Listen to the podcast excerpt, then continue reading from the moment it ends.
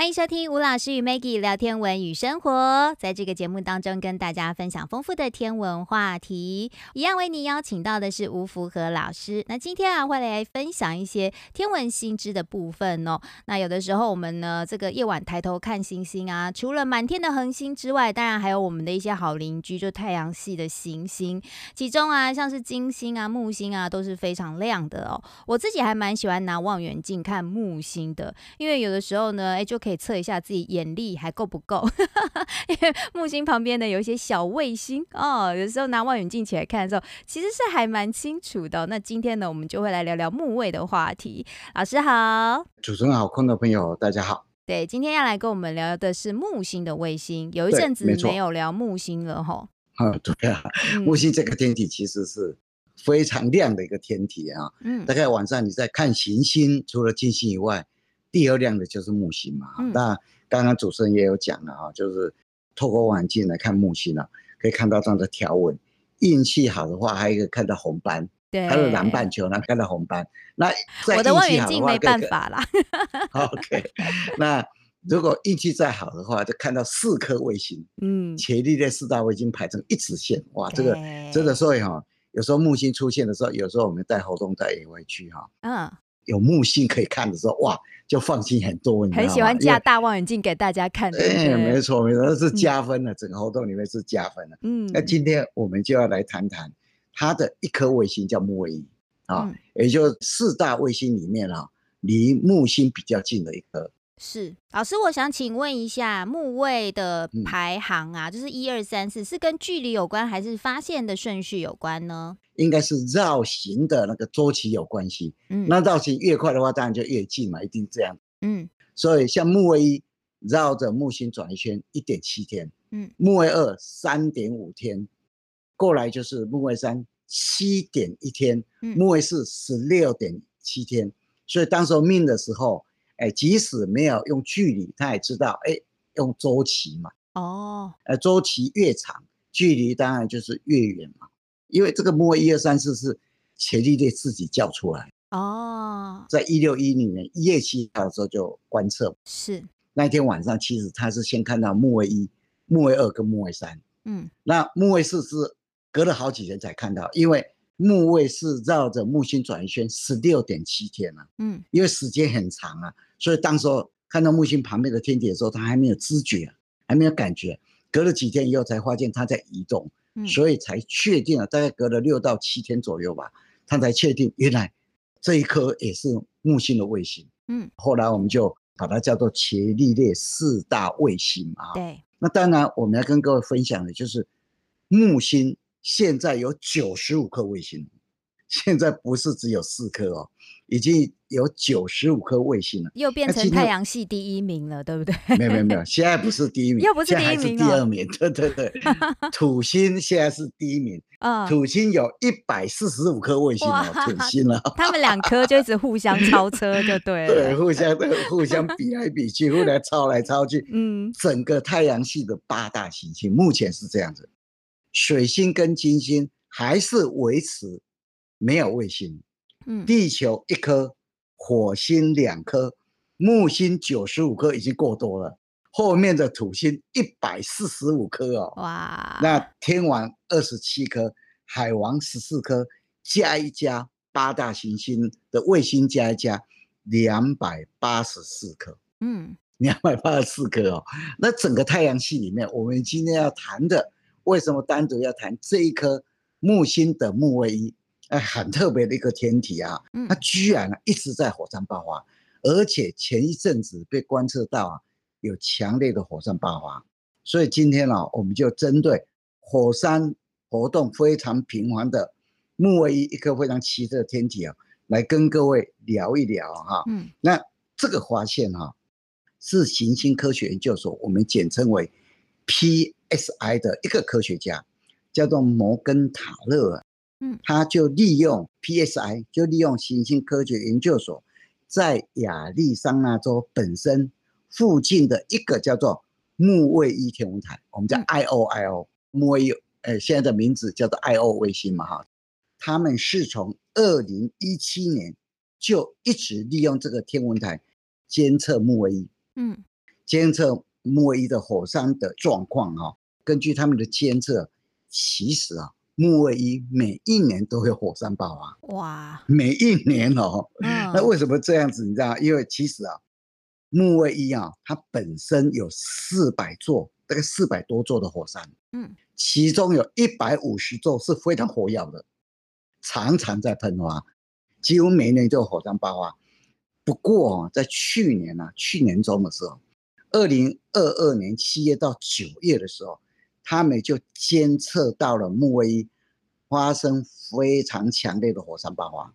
而且这个爆发哦，居然哦持续到去年的年底，还一直在爆发，所以这个消息哦才被他们公布啊。嗯，那他们是怎么发现的？这个天文台啊，他们就造了一个可以造成像什么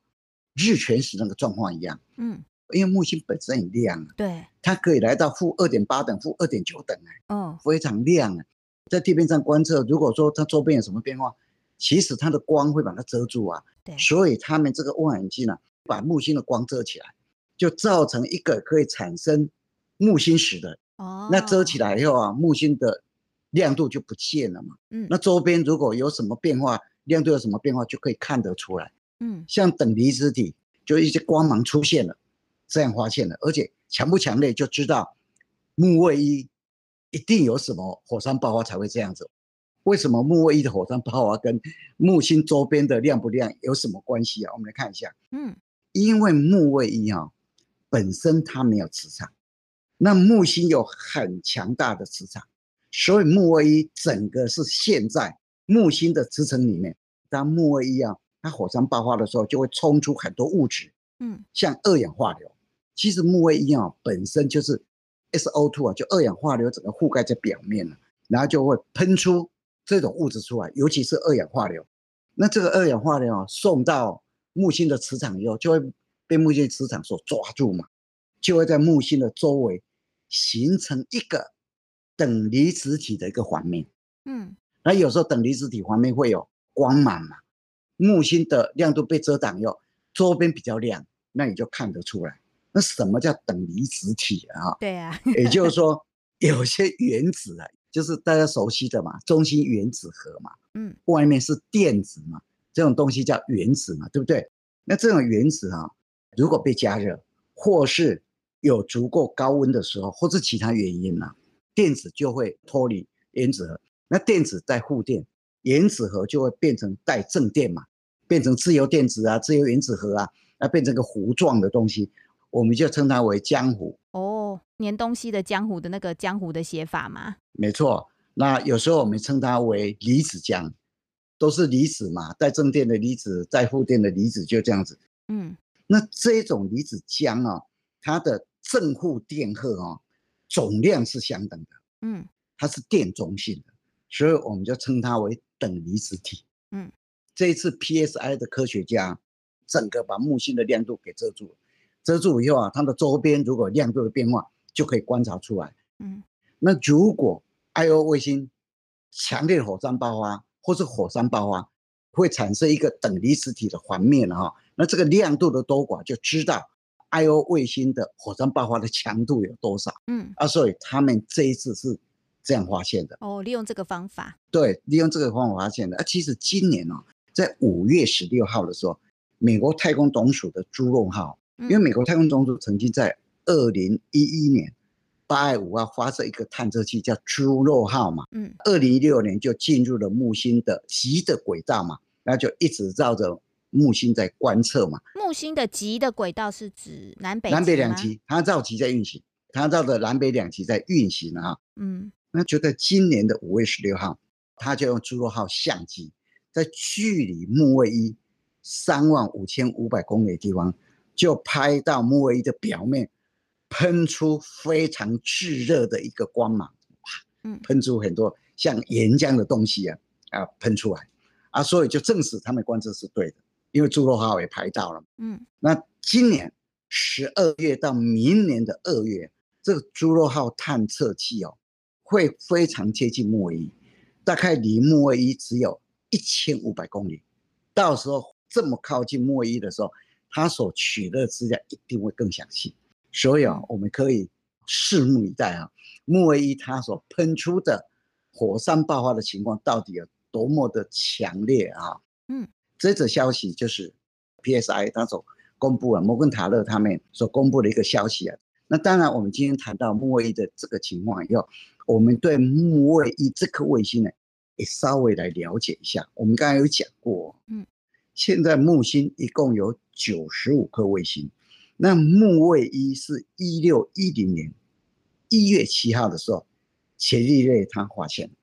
那伽利略发现了木卫一以后，那当然二三也同时发现，嗯，四是隔了六七天以后发现，这四大卫星一发现以后，整个哥白尼的日心体系啊，日心学说啊，就逐渐的被接受了。所以啊，木星的这四颗卫星被发现了，对整个人类在天体上的一些理论呢，是有很重大贡献的。尤其是哥白尼的日心学说，嗯，因为哥白尼当时候他提出的认为，地球不是宇宙中心，太阳才是宇宙中心。虽然讲错了，不过他把人类从地球的束缚给解脱出来，嗯，然后大家又在别的天体看到有天体也绕着那个主要的天体在运转，哇，这是真的哈，因为都模拟到自己嘛，对不对？嗯，我们也可能也绕着太阳转嘛，所以。日心学说，因为伽利略的四大卫星发现以后，他的理论就更加稳固，而且逐渐被大家接受。那木卫一这一颗卫星呢，它比月亮大一点点，月亮的半径是一千七百三十八公里，它是一千八百二十一公里，它的视星等哦，木卫一的视星等大概五等，五点零二等，所以理论上眼睛是看得到的。眼睛是看得到，因为我们基线是六等嘛，但是现在这个环境其实不容易的哈，真的，因为整个天空的污染情况啊，那现在我们的视力可能没有古时候的人那么好啊。那木卫一的表面平均温度大概零下一百六十三度 C，所以它的表面温度非常的低啊。嗯，那它有非常微弱的大气层，它的大气密度啊，大概只有地球的十亿分之一而已。主要的成分大概都是二氧化硫，大概百分之九十二氧化硫。所以我们刚才有讲，木卫一表面呢，几乎都是二氧化硫。那其实啊，木卫一、木卫二、木卫三、木卫四被发现的时候，当时在命名上啊，还有一点点曲折，你知道吗？因为一六一年伽利略看到这四颗天体以后啊，他很想取悦他未来的赞助者，因为那时候做科学研究的人啊，其实。后面没有保护的你的人，提供资金给你的人呢、啊，其实是很辛苦、很危险的。嗯，那那时候啊，伽利略未来的赞助者是梅迪西家族，所以他就很想把这四颗天体以科西莫二世德梅迪西这个人跟他的三个兄弟来命名。嗯，所以他很想把这四个天体命为梅迪西行星，啊，送给他们的意思啊。嗯。然后，当然，其实当时候提出这样想法的时候，很多人也反对。那后来，德国天文学家科普勒就知道这个消息以后啊，就建议啊，用一个拉丁字叫做 “satellite” 这个字来命名。那这个拉丁字的这个字的意思是有钱人旁边的跟班。对。所以科普勒就认为这四颗天体啊，绕着木星转，木星很大，四颗天体很小，所以木星是有钱人。这四颗是没有钱人，就这样子，嗯、就比较就跟 跟班一样啊，就比较没有钱的人，所以他就建议这四颗就是现在我们英文字的 satellite 来命名，就是卫星，卫星，那跟班的意思啊，哈、嗯，那伽利略就把第一颗叫做木卫一，第二颗叫木卫二、木卫三、木卫四，哎，就这样子。后来德国有个天文学家，而且他是医生哦，叫做西门马里乌斯，他一五七三年诞生。活到了一六二四年，他在一六一四年的时候曾经出版了一本书《西门马里乌斯的木星世界》，他就写，然后木卫一他以天神宙斯众多情人呢五十几个哦，其中有一个情人，英文名字叫 Io 嘛，我们大概中文就换成爱欧来命名，啊，这是马里乌斯啊，他所叫出来，嗯，整个木星旁边的最先发现的四颗天体。有一个名字叫做伽利略四大卫星，而另外叫做木卫一、二、三、四，啊，那另外还有一个名字，木卫一叫做艾欧，然后木卫二叫做欧罗巴，木卫三叫做加利美德，木卫四叫做卡利斯托。所以啊，它有很多名字啊，在命名上就很精彩啊。嗯，其实木卫一还有一个非常重要的贡献，在一六七零年四月十九号的时候，当时候丹麦，当时候丹麦发生日全食，而且全食的时间三分十五秒。哦，当时候啊，法国有一个天文学家叫做基迪卡西尼。嗯，他就是巴黎天文台的第一任台长。巴黎天文台是在一六七年成立的，那基迪卡西尼就是巴黎天文台的第一任台长。那当时候基迪卡西尼啊，就在一六七零年四月十九号的时候去丹麦观测这个日全食。嗯，那在观测的时候，其中有个丹麦的年轻的物理学家叫做罗默也来参加，结果就跟基迪卡西尼他们就熟。那基迪卡西尼就邀请他说：“我们。”巴黎天文台在一六七一年要成立，嗯，你要不要来我们这里工作？后来罗默就去了。罗默去了以后啊，他就从一六七一年哦，就开始观测木星旁边的卫星，尤其 Io 卫星，因为 Io 卫星啊绕着木星转一圈只要一点七天，非常快速。而且它一个现象，因为 Io 卫星绕着木星转的那个平面，跟木星绕着太阳转的平面啊，那个平面非常接近。所以你会常常看到 Io 卫星呢、啊，哎，因为绕得很快，一下子就进入了木星的影子里面，那就产生木卫一食啊，就是像什么日食、月食那个时啊，嗯，整个他从一六七一年就开始观测，观测到一六七六年的罗默，结果他就发现那个木卫一啊，要跑进木星的影子的时候啊，那个时间呢、啊，然后他在观测的时候，如果说这几天观测跟隔了几天观测。哎，到达的时间不一样啊！木卫一进去木星的影子，然后木卫一不见了，我们叫消踪，嗯，消失的消，踪影的踪。那如果木卫一从木星的影子跑出来，我们叫现踪，嗯，现踪出现的现。所以木卫一跑进木星的影子不见了，我们叫消踪，消失的踪影，嗯。那如果跑出来了，我们叫现踪，哎，它的踪影又看到了，就这样子。结果啊。罗默发现，地球绕着太阳公转，如果地球的位置离木星的位置是比较远的时候，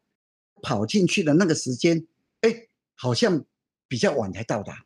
地球到太阳公转的时候，公转到一个位置离木星比较近的时候，这就发现了、啊、进去的那个时间点呢、啊，居然比较早到达。现中诶，这个现象，他就因为这样子发现了。光的速度有极限，你看多厉害，哦、你知道吧？一六七六年以前，大家都认为光的速度是没有极限的。嗯，光一打开，要走多远就多远，根本没有极限。结果啊，罗默就发现，哎，光的速度有极限呢。他就从一六七一年开始观测到一六七六年，他就公布了，原来光的速度有极限。嗯，当时候他就公告光。一秒走二十一万公里，当然跟现在的数值有差啊。嗯，现在光一秒大概是二十九点九九九多嘛，一秒三十万公里嘛。啊，不过人类第一次知道光的速度有极限。嗯，所以二零一六年的时候啊，我记得 Google 的首页啊，那一天呢、啊，他就用罗默知道光的速度有极限当首页，你知道吗？啊，所以啊。这个木卫一啊，在人类的天文观测史里面呢，有非常重大的贡献。第一个，奠定了哥白尼的日心体系；第二个，终于知道光的速度是有极限的。其实木卫一啊，第一艘探测船经过木卫一的探测器啊，是先锋十号。嗯，第二艘是先锋十一号。美国太空总署曾经在一九七二年。三月二号发射的先锋十号，一九七三年四月六号发射的先锋十一号，这两艘探测船都从远距离掠过了 Io 卫星，不过都没有发现火山爆发，因为那时候的观测仪器相机可能差很多啊。一直到一九七七年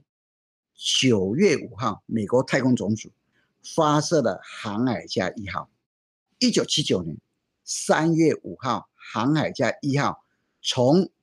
Io 卫星表面距离两万零六百公里的地方掠过去，因为靠得比较近，而且那时候的照相设备也比仙凤十号跟十一号好很多。那照片一拍回来，拍了很多照片回来以后，当时候大家也没有注意啊。不过航海家的工程师啊，其中有一个叫琳达·蒙纳毕朵哈，他就注意到，他检视这些照片的时候，就注意到一张照片啊，好像有像喷泉的流速啊，从爱欧表面喷出来一样。结果他在检视几张照片，就发现了有九张这个照片啊，所以就公告出来说，这一颗卫星呢，表面有火山爆发，有火山的活动啊。我们现在已经知道，木卫一表面大概有四百多座的火山，那这个四百多座里面哈，都随时在喷发。你看我们地球上，大概也不过只有五百二十三座的活火山，陆地上有四百五十五座，海底下大概有六十八座。哎，因为爱欧卫星很小，你知道吗？它的半径只有一千八百多，跟月亮差不多哎。对啊，跟月亮比较，因为月亮一七三八，嗯，爱欧卫星的半径大概是一八二一嘛，那地球六千三百七十八，大概六千四百公里，所以啊，它整个跟地球是差很多。嗯、那地球上也不过只有五百二十三座的活火山，它里面有四百多座哎，呃、你看，所以密集度很高，非常高，嗯，非常恐怖。所以啊，哎，木卫一有一个很困难的，它整个环境很困难的点在哪里？它离木星太近。啊，木星的引力太强，那因为木星引力太强，然后就拉扯的木卫一，使得它的内部啊，常常那边靠近、远离、靠近那边摩擦，嗯，一摩擦以后就会生热，那里面呢，就像一很热的东西一直在那边滚动啊，滚动又受不了就喷出来，所以就造成了火山爆发，就这样子，嗯，所以整个木卫一火山为什么会这么的强烈，而且这么的频繁？最主要是木星给它的，嗯，因为一方面离木星太近，那木星的引力又很强啊，那本身木卫一它没有磁场，那木星有很强的磁场，所以它喷出来的一些高温的一些气体啊，解离以后，然后就跑到整个木星的磁层里面了，啊，然后就变成一个呃等离子体的一个环面啊，亮亮的嘛哈，只要把木星的亮度给遮掉，那看这个。木星的周边的环境啊，亮或是比较亮，或是更亮，你就知道大概木卫一啊有什么状况。嗯，所以我们今天呢、啊，就跟各位分享这一则啊，讲真的就是诶非常特别的一个天文的一个新的资讯啊。木卫一几乎每一年